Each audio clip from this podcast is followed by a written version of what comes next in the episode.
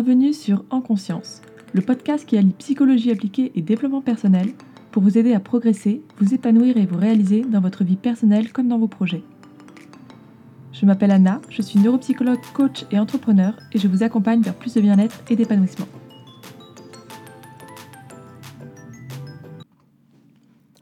Bonjour à tous, aujourd'hui pour ce deuxième épisode, j'ai envie de vous parler de comment faire pour développer l'amour de soi dans la relation qu'on a aux autres. Alors tout d'abord, s'aimer dans la relation aux autres, qu'est-ce que ça veut dire et comment ça se traduit dans le quotidien? S'aimer dans la relation aux autres, c'est en fait le fait de s'autoriser à être pleinement soi face à l'autre, c'est le fait de se respecter et donc en fait de respecter ses limites personnelles et son propre consentement. Ça va passer par le fait d'assumer qui l'on est, en s'affirmant et en étant capable en fait de dire non quand on pense non, mais également de dire oui quand on pense oui. En fait, c'est vraiment le fait de prendre la responsabilité de ses envies et de ses besoins face aux autres. Alors dit comme ça, ça peut paraître évident, mais on va voir que très souvent on ne s'autorise pas à être soi-même face aux autres, et pire, on ne se respecte pas toujours. Tout d'abord, on vit dans une société où la notion de devoir est très présente. Donc on a tendance en fait à être conditionné par pas mal d'injonctions et à penser en termes de je dois, il faut que, etc. Par exemple, je dois faire plaisir à un tel, j'ai promis à euh, bidule ceci ou cela, etc. Et ça, en fait, ça fait que beaucoup de personnes n'ont jamais appris à s'écouter réellement, puisqu'elles ont passé toute leur vie en fait à suivre ce qui leur a été demandé, euh, en termes d'études, de fréquentation, de travail, etc. Et donc toute leur vie, elles ont suivi le chemin qui a été tracé par les autres, le chemin qui était bien vu par la société, en fait, sans jamais vraiment se demander ce qu'elles, elles vraiment au fond d'elles. Et donc ça, ça crée des personnes en fait qui ne se connaissent pas vraiment, qui ne savent pas vraiment ce qu'elles veulent et ce qui est bon pour elles, et du coup qui vont ressentir le besoin en fait de faire appel aux autres pour tous les choix et décisions de leur vie, comme si elles ne savaient pas en fait ce qui était bon pour elles, ou du moins qu'elles avaient plus confiance dans la vie des autres et de leurs proches pour faire les bons choix dans leur vie plutôt que de les faire elles-mêmes. Et le gros souci en fait avec ce fonctionnement, c'est que nous ne partageons pas toujours les mêmes valeurs, les mêmes besoins, les mêmes envies en fait que notre entourage. Donc laisser les autres décider pour nous, ça revient en fait à leur donner le pouvoir sur notre vie et bien souvent ça revient à nous désaligner de nos valeurs profondes. De plus en fait, comme on l'a vu dans le précédent podcast, lorsqu'on ne se connaît pas vraiment, c'est vraiment impossible de s'aimer et donc on va se retrouver en fait à chercher l'amour dans le regard des autres et donc à régulièrement agir de façon à plaire à l'autre plutôt que de s'écouter et de s'affirmer face à lui. Typiquement, ça, ça se traduit par le fait de ne pas savoir dire non quand on nous demande un service, de ne pas oser exprimer ce qu'on ressent quand une personne fait quelque chose qui ne nous convient pas, etc. Cette recherche d'amour extérieur, elle fait que beaucoup de personnes en fait ont grandi en priorisant les besoins et les attentes des autres avant les leurs. Donc selon les problématiques personnelles de chacun, on a tous en fait grandi en cherchant dans le regard des autres des choses comme l'approbation, l'amour, la validation, la reconnaissance, etc. Et en fait pour cela, on a fait passer leurs attentes en priorité plutôt que se préoccuper des nôtres. Le souci avec cette attitude, c'est qu'elle est souvent inconsciente et qu'en fait elle va passer par plein de petites actions quotidiennes qui vont nous sembler anodines. C'est le fait de dire oui à un ami pour le rejoindre à une soirée alors qu'on préférerait rester chez nous, mais on ne veut pas le décevoir alors on va se forcer. C'est le moment où on va rien dire lorsqu'un collègue ou un proche tient un discours avec lequel on est profondément en désaccord pour éviter justement de le froisser, de créer des tensions ou qu'il ait une mauvaise image de nous. J'aimerais vous demander combien de fois au quotidien ça vous est arrivé de vous oublier ou en tout cas d'accepter des choses car vous n'osiez pas dire non de peur de vexer ou de blesser l'autre. Alors en surface, toutes ces décisions quotidiennes où on fait taire qui l'on est, nos envies, nos besoins, nos ressentis, etc., pour faire plaisir ou en tout cas ne pas déplaire aux autres, au final ça ne nous semble pas bien grave et puis on se dit que ça fait de nous quelqu'un de gentil, quelqu'un d'aimable, etc. En fait, le problème, c'est qu'à force de se faire passer après, on envoie comme message à notre cerveau que le bien-être et la satisfaction des autres, elle a plus d'importance que nos propres besoins et envies. À chaque fois qu'on n'est pas honnête avec quelqu'un sur ce que l'on pense, sur ce qu'on ressent, sur ce que l'on souhaite, on n'est pas non plus honnête avec soi-même on s'est passé au second plan pour être accepté par l'autre et donc on manque d'amour envers soi-même. Alors on se dit qu'on agit comme ça parce qu'on veut faire plaisir, parce que c'est ce qui est bien, parce qu'on est une bonne personne. En fait, de ce fait, lorsqu'on décide de faire passer ses envies et ses besoins en premier, lorsqu'on dit non à quelqu'un, qui est d'ailleurs une situation qui est très gênante pour beaucoup de personnes, on a l'impression à ce moment-là d'être égoïste. Si par exemple je ne rejoins pas mon ami en soirée pour lui tenir compagnie, je vais avoir l'impression d'être une mauvaise amie. Ou encore, euh, je vais avoir l'impression d'être une personne agaçante ou désagréable quand je vais pas aller dans le sens de ce que la personne est en train de me raconter en face. Ou bien, je vais me sentir mal d'annuler un rendez-vous alors que j'ai dit oui avant, du coup, je vais me forcer à y aller, etc. En fait, dans notre société, on voit le fait de se faire passer en premier comme quelque chose de négatif. Ça donne l'impression de délaisser les autres et de ne penser qu'à soi. Pourtant, que se passerait-il si tout le monde prenait la responsabilité de ses envies et de ses besoins? Ça permettrait d'une part de ne plus avoir cette charge mentale du fait d'avoir la responsabilité de son propre comportement, mais en plus d'avoir la responsabilité de la réaction de l'autre sur les épaules, ça fait qu'on ne se retrouverait plus dans des situations où on doit choisir entre répondre à son propre besoin ou protéger le ressenti de l'autre. Donc par exemple, comme l'exemple tout à l'heure, euh, décider de rester tranquillement chez soi plutôt que de se forcer à aller à la soirée. S'aimer et se respecter, ça ne veut pas dire être égoïste, narcissique, désagréable ou encore irrespectueux de l'autre. Ça veut simplement dire assumer d'être honnête avec soi-même et les autres sur ce qu'on ressent, sur nos besoins et sur nos envies. Donc c'est vraiment important d'identifier ce qui nous appartient et ce qui appartient à l'autre. On est uniquement responsable en fait de notre comportement et de nous-mêmes et pas de la réaction de la personne en face. En fait, il faut vraiment comprendre que les réactions et ressentis de chacun, ça vient en fait des insécurités et blessures propres à la personne. Et en fait, c'est à elle de prendre la responsabilité de les identifier, de travailler dessus. On ne peut pas vivre toute notre vie en s'oubliant pour ménager les problématiques internes de tout le monde. C'est important de comprendre qu'en fait, on est un petit peu tous les miroirs les uns des autres. Donc quand je déclenche quelque chose chez quelqu'un, par exemple lorsque je vais faire une remarque qui moi me semble neutre sur quelque chose, et que la personne va se braquer et devenir agressive, c'est parce que ça, c'est venu réveiller en elle une blessure, une peur, une croyance. Il y a quelque chose qui s'est en fait réveillé. Par exemple, si on est à un dîner et que je demande de rajouter du sel en faisant remarquer que le plat en manque légèrement, si la personne se sent vexée par la remarque, c'est que derrière il y a une fragilité quelque part dans son estime d'elle-même ou bien dans sa confiance en elle. Si à ce moment-là la personne elle renvoie la faute de son mal-être sur moi et qu'elle m'en veut en se disant dans sa tête euh, elle a qu'à cuisiner si elle trouve que c'est pas assez bon, gna gna gna gna gna ça, ça va lui servir à rien dans sa vie. En revanche, se demander pourquoi ça l'a touché et qu'est-ce qu'il y a derrière cette réaction, ça lui serait beaucoup plus utile pour justement pouvoir dépasser ça et donc se sentir mieux dans un futur. Inversement, quand quelqu'un crée de l'insécurité chez moi en me faisant une remarque sur comment je suis, c'est que le manque de confiance en moi à ce niveau-là, il était déjà là. Donc soit je peux décider de m'énerver mentalement en me disant mais quel goujat de dire que mon podcast est mal écrit et donc générer en moi en fait de la colère et de la frustration qui vont être non constructives puisque je vais rien en faire, que ça va juste venir me polluer, Soit je peux me demander pourquoi ça me touche. Est-ce que c'est parce que je trouve ça vrai? Est-ce que c'est parce qu'au fond de moi, je doute de mes compétences en écriture? Et là, en fait, je vais venir me demander quelle partie de moi a besoin d'être assurée, d'être soignée, d'être chérie? Donc en fait, en vouloir à la personne qui a déclenché quelque chose chez moi et remettre la faute de mon mal-être sur elle, ça va rien m'apporter. Ça va pas m'aider à avancer, à évoluer, à me sentir mieux dans ma vie.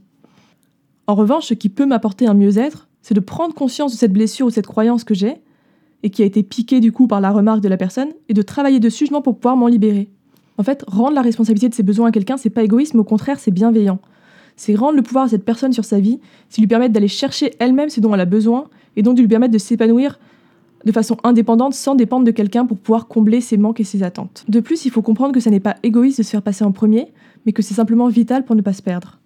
Je pense qu'on connaît tous l'adage charité bien ordonnée commence par soi-même. Ou d'ailleurs, je ne sais pas si vous avez déjà pris l'avion, mais lors des consignes de sécurité, on nous explique bien qu'en cas de problème, on doit commencer à mettre notre masque à oxygène d'abord, avant de s'occuper de la personne à côté.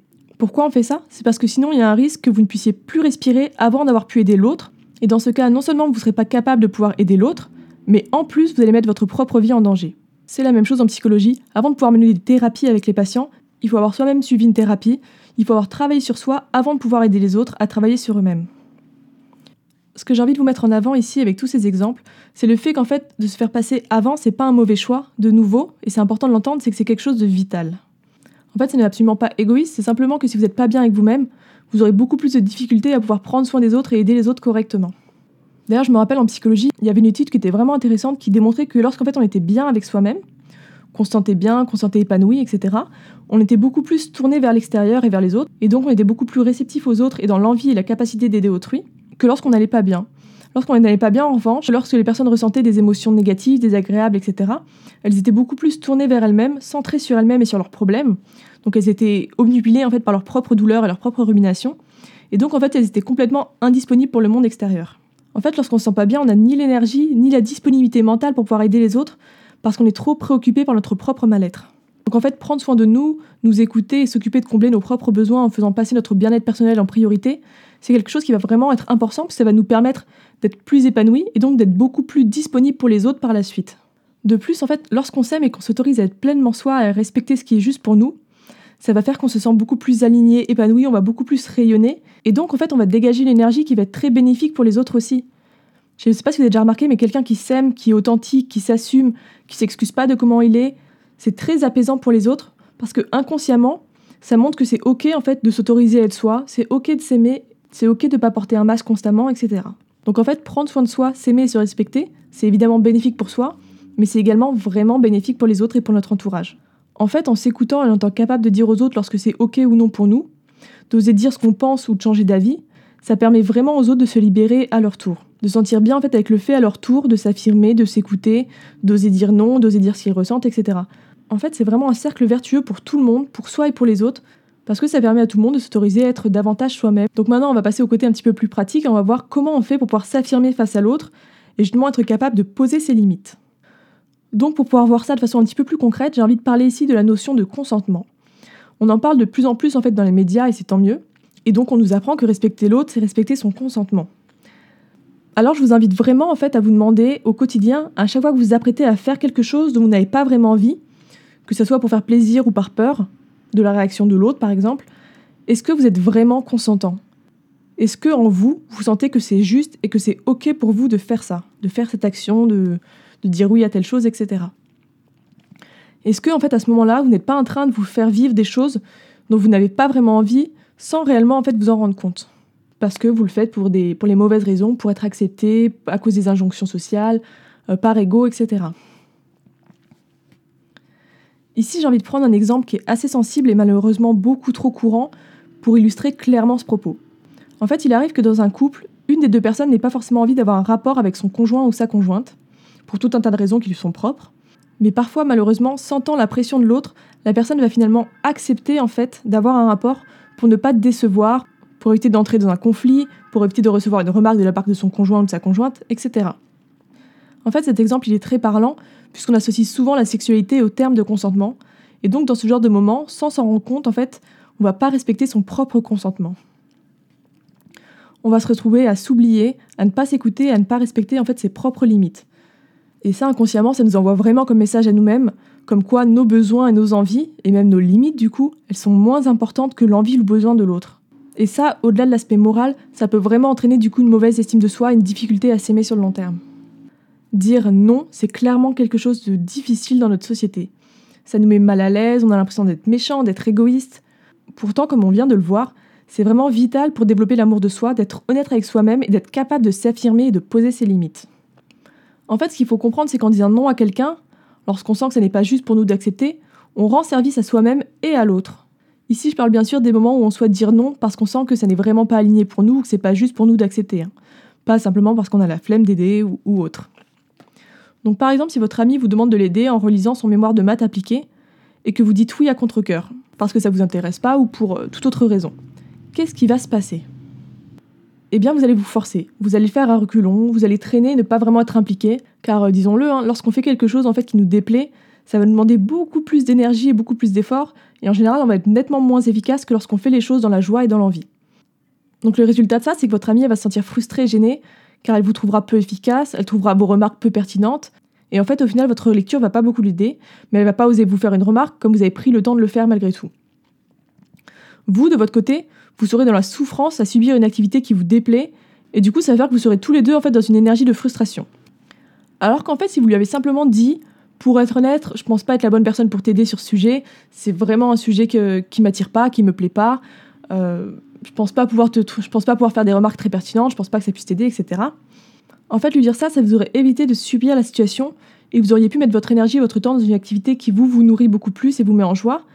Et votre ami, ça lui aurait permis de trouver une autre personne en fait plus motivée qui aurait pu l'aider avec beaucoup plus d'entrain, d'énergie et beaucoup plus du coup d'efficacité.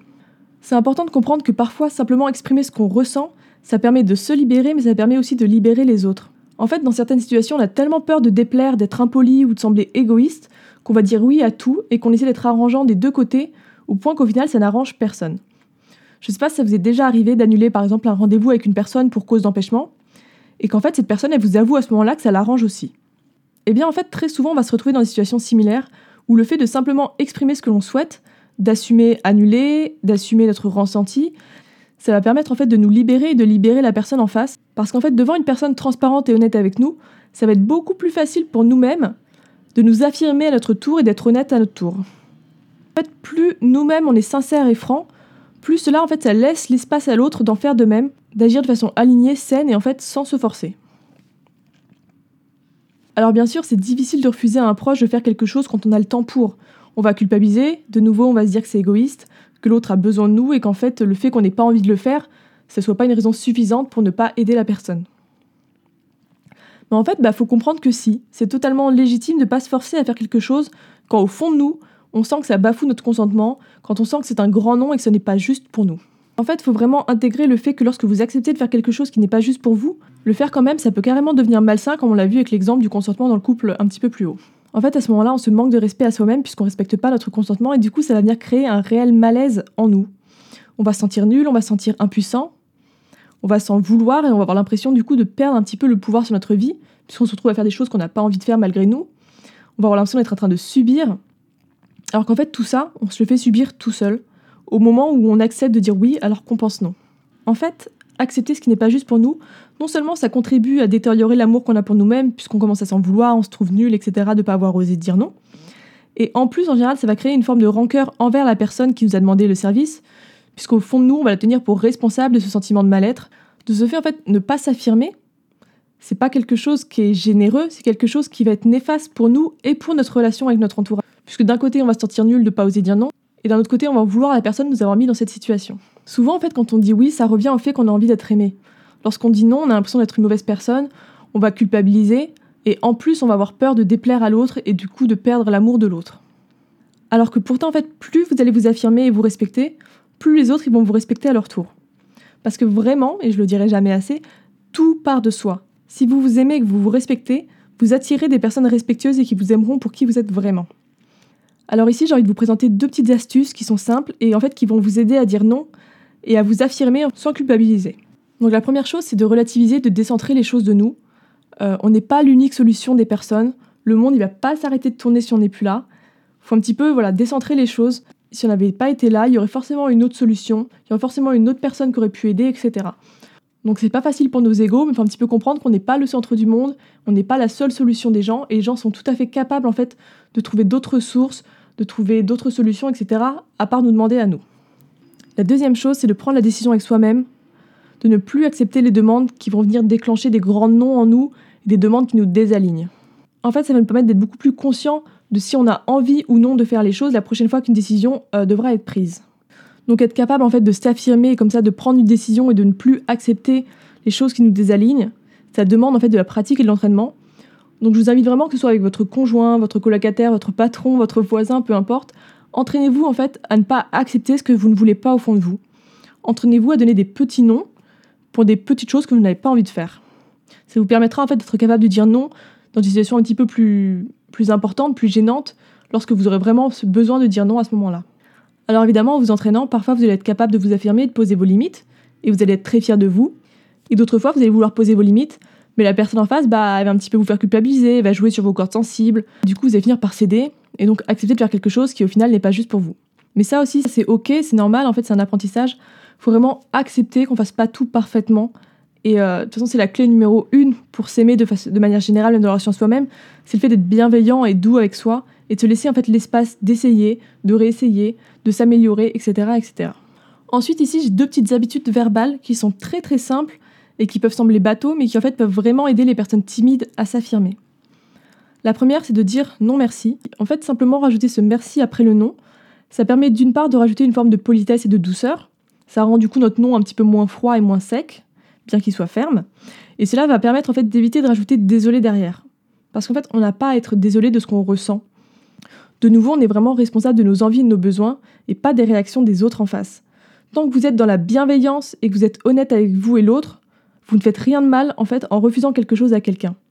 Chacun après a son libre arbitre et interprète les choses avec son propre filtre selon ses croyances et ses problématiques, mais le ressenti de l'autre à ce que vous allez dire, ce n'est pas votre responsabilité. Votre seule responsabilité à vous, c'est d'être honnête avec vous-même et d'être bienveillant lorsque vous parlez aux autres dans votre démarche. Alors bien sûr, hein, dans tout ce podcast, toutes les situations dont je parle, c'est les situations où vous sentez qu'en vous, c'est vraiment pas juste pour vous d'aller dire oui. Je dis pas que dans le quotidien, à chaque fois qu'on a la flemme, qu'on n'a pas tellement envie de faire quelque chose, il faut dire non à tout et au moindre petit service qu'on nous demande. En fait, on vit vraiment dans une société en tant que groupe d'individus, et donc c'est important de pouvoir cohabiter dans une certaine harmonie avec les autres. Du coup, la seule chose vraiment importante, c'est de se demander lorsqu'on fait quelque chose si on respecte ou non notre propre consentement et nos propres limites. Et pour pouvoir distinguer ces deux cas, il faut se demander lorsque quelqu'un vous fait une demande, qu'est-ce qui va guider votre accord? Quel sentiment en fait est à l'origine de votre acceptation? Du coup, pour finir, s'il y a une chose à retenir en fait de ce podcast, c'est de vous demander en fait consciemment lorsque vous faites quelque chose, est-ce que vous êtes à ce moment-là en train de respecter votre propre consentement et vos propres limites? Et donc pour vous aider à distinguer lorsque c'est le cas ou non, je vous invite à vous demander lorsque quelqu'un vous fait une demande, qu'est-ce qui guide en fait votre accord? Quel sentiment est à l'origine de votre acceptation? Donc ça, en il y a trois situations différentes qui fait qu'on accepte. Soit la première situation, c'est par envie et plaisir, alors du coup bah, c'est super, c'est que vos envies et besoins en fait ils s'accordent avec ceux de l'autre, et donc ça va être un moment de partage agréable et qui est sain. La deuxième situation, c'est euh, par exemple, vous allez accepter d'accompagner une amie faire ses courses. Donc en fait, ça va pas vraiment être une envie qui vous appartient de base, mais si voir cela lui fait plaisir, ça vous fait également sincèrement plaisir, bah alors c'est super aussi, c'est ok et c'est sain. En fait, si vous sentez que même si l'envie ou le besoin il vous appartient pas de base, vous avez quand même envie d'accepter de bon cœur et que cela vous remplit en fait d'un sentiment agréable, alors ça reste quelque chose qui va être sain, positif pour vous comme pour l'autre personne. Dans ce deuxième niveau de situation, j'inclus vraiment aussi tout ce qui est par exemple les tâches ménagères au quotidien quand on vit avec plusieurs personnes, etc. Dans ce genre de moment, en fait, on n'a pas toujours très envie de faire les choses, mais en fait, on sait au fond de nous que ça va être juste de le faire, de se répartir les tâches, etc. Et donc ça aussi, ça reste sain et positif, puisque comme je l'ai dit tout à l'heure, on vit dans une société, donc c'est normal d'accepter des choses euh, lorsque ça reste juste, équilibré, etc. En revanche, le troisième niveau de situation où on a tendance à accepter des choses, c'est celui-là qui pour moi pose problématique parce que c'est pas très sain. Ça va être toutes les fois en fait où vous allez accepter quelque chose dont vous n'avez pas réellement envie par peur. Donc peu importe que ce soit la peur de décevoir, la peur du conflit, la peur d'être rejeté, la peur de perdre l'amour, en fait ça devient malsain pour vous dès lors que l'action ou l'acceptation elle est motivée par une crainte et non pas par une envie personnelle ou en tout cas comme on l'a vu pour les tâches ménagères pour une raison qui est saine et qui est normale. À ce moment-là en fait vous allez bafouer votre propre consentement et ça, ça peut vraiment créer sur le long terme un sentiment de mal-être. Donc voilà, s'aimer davantage, c'est vraiment quelque chose qui se développe au fur et à mesure, euh, qu'on s'autorise à s'écouter davantage, à exprimer davantage qu'on ressent, à poser nos propres limites, à respecter nos envies, nos besoins. Enfin, juste quelques mots pour finir sur le chapitre Amour de soi. C'est important de se rappeler que pour s'aimer, il y a vraiment juste à être soi, à s'autoriser à être soi. Plus on va s'écouter, plus on va s'autoriser à être soi-même, plus en fait on va développer cet amour de soi et ce respect envers soi-même. Voilà pour ce deuxième podcast sur l'amour de soi. J'espère que cela vous aura aidé et vous aura donné envie de vous écouter davantage et d'être pleinement vous-même. Je vous souhaite une belle journée à tous.